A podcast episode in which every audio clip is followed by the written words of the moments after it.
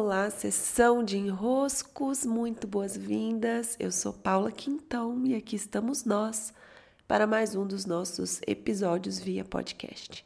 Desde ontem a minha voz não está no melhor estado, mas aqui estamos nós. Vamos com paciência.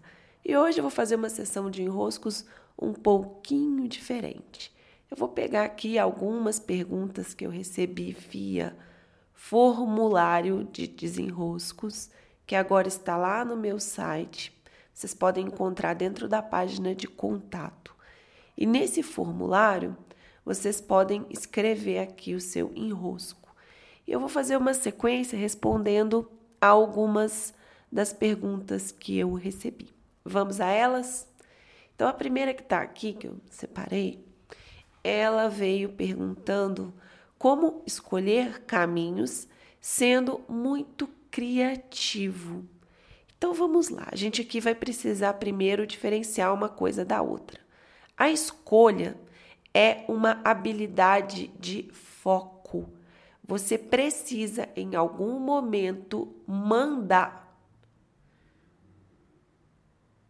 Ao fazer uma escolha, você precisa necessariamente focar em algo.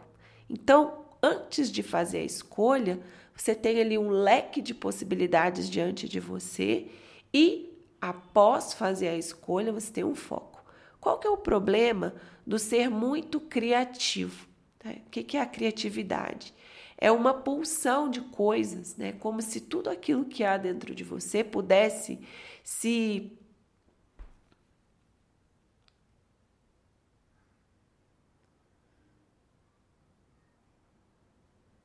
se combinar de maneiras diferentes. Então, se você tem ali três elementos e eles se combinam de maneiras diferentes, quantos arranjos não se pode ter? Então, ser criativo, ele consegue fazer muitos arranjos. Só que, se ele tem um leque de possibilidades e ele não foca em uma possibilidade, ele fica fazendo essas muita, muitas combinações, que são uma abundância de possibilidades, né? Em vários cenários diferentes. Então, o que acontece? A tendência a acontecer é nada se desenvolver. Tá? A força criativa ela é uma força que nasce do nosso aspecto feminino in, está é, tá relacionado com o arquétipo da mãe, essa que gera vida, que transforma ali um embrião em um corpo completo de um bebê. Né? Então, essa é a força da criatividade.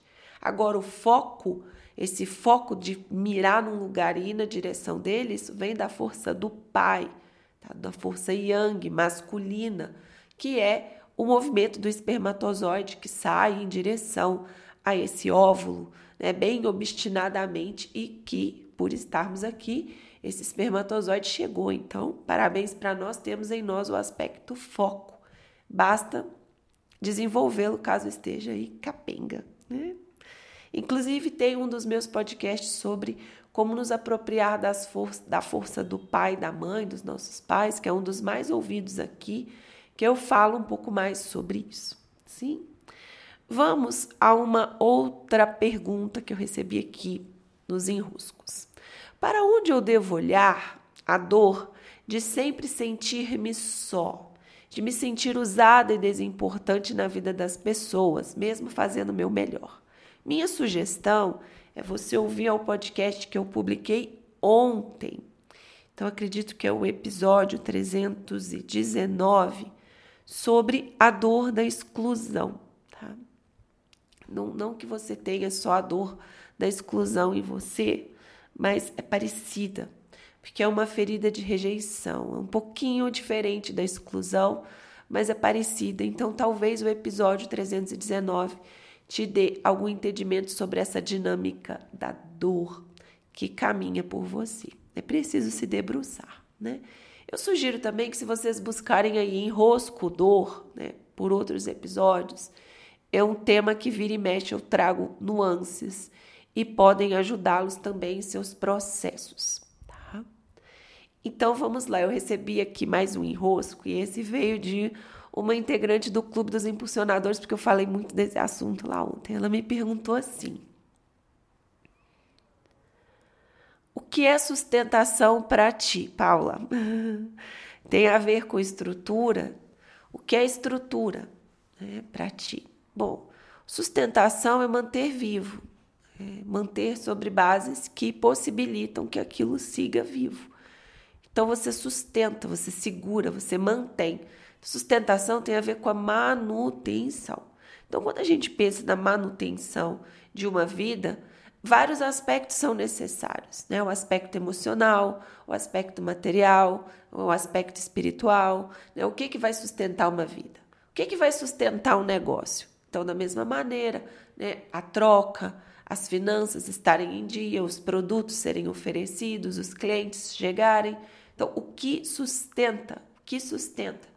E eu, como doutora em sustentabilidade, eu levei um tempo para perceber que o que me importava mesmo não era a sustentação da natureza, né? A natureza, ela tem as formas de se sustentar, ela é em um sistema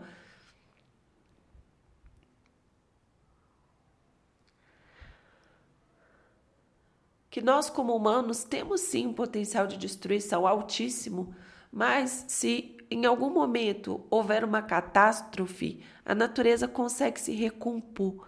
Ela não evita as perdas, mas ela consegue se recompor. Enquanto o humano sem a natureza, ele não consegue se recompor porque ele está contido. Então ele é menor do que toda essa né, natureza que a sustentabilidade tende a ficar focando e que não é o foco verdadeiro. Nós precisamos aprender a nos sustentar porque o fato de não sabermos nos sustentar nos faz, assim, potencialmente destrutivos. Nós somos incrivelmente sujadores, né? entre aspas, essa palavra. Nós somos porcos com a natureza, julgamos muito lixo. Então, esse aprendizado, ele é um aprendizado humano. O humano está nesse desenvolvimento. O que me sustenta? O que me mantém num centramento? O que me mantém num eixo? É, essa sustentação é a sustentação a aprender ao longo da vida. Então, sim, dá pano para manga, mas para esse episódio, que é, um, é uma coletânea de enroscos, eu acredito que seja suficiente. Eu gostei de fazer assim com vocês. Acho que já tá. Tenho mais algumas perguntas por aqui, sempre bom, né? E eu vou voltar outras vezes a respondê-las desse jeitinho ou criando episódios únicos também por tema. Mas hoje adorei fazer assim um pupurri de questões enviadas, mesmo com a minha voz rouca. Beijos, meus queridos, minhas queridas, e até!